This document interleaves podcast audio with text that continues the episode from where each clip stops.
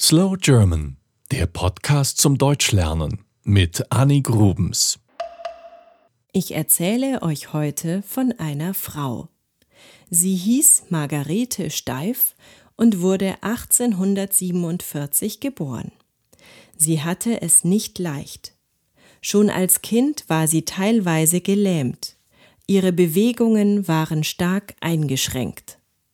Das Mädchen war aber fröhlich und hilfsbereit. Margarete betreute die Kinder von Frauen, die arbeiten mussten, und sie nähte gerne.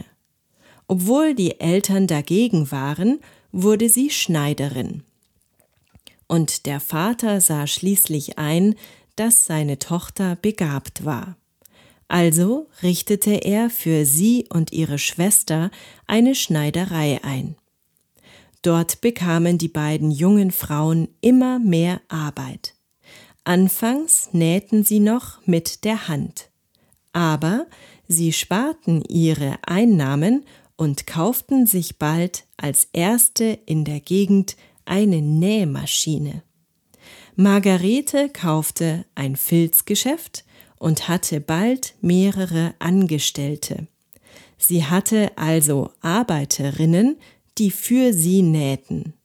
Genäht wurde vor allem Kleidung.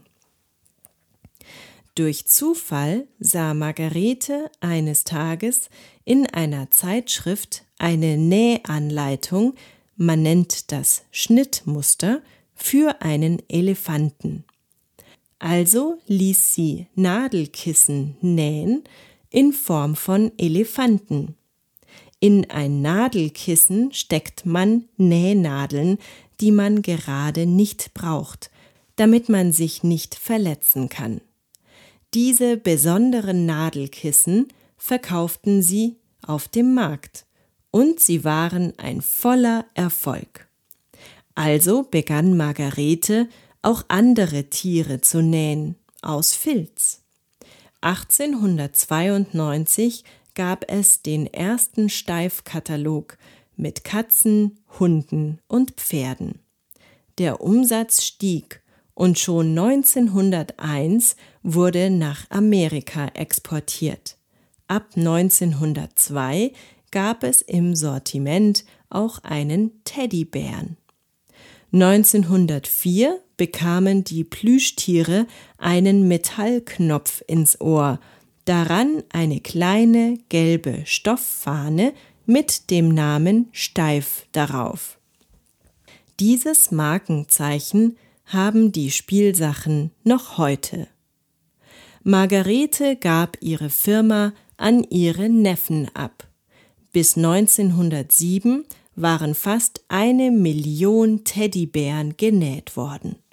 400 Mitarbeiter hatte die Firma, dazu noch 1800 Näherinnen, die von zu Hause aus arbeiteten.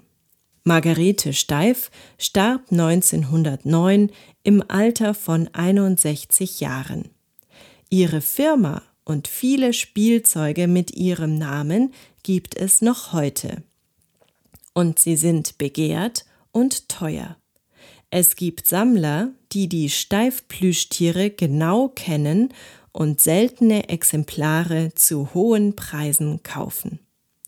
Seit 2005 gibt es auch die Welt von Steif, ein kleines Museum, in dem man bei der Herstellung der berühmten Tiere zusehen kann.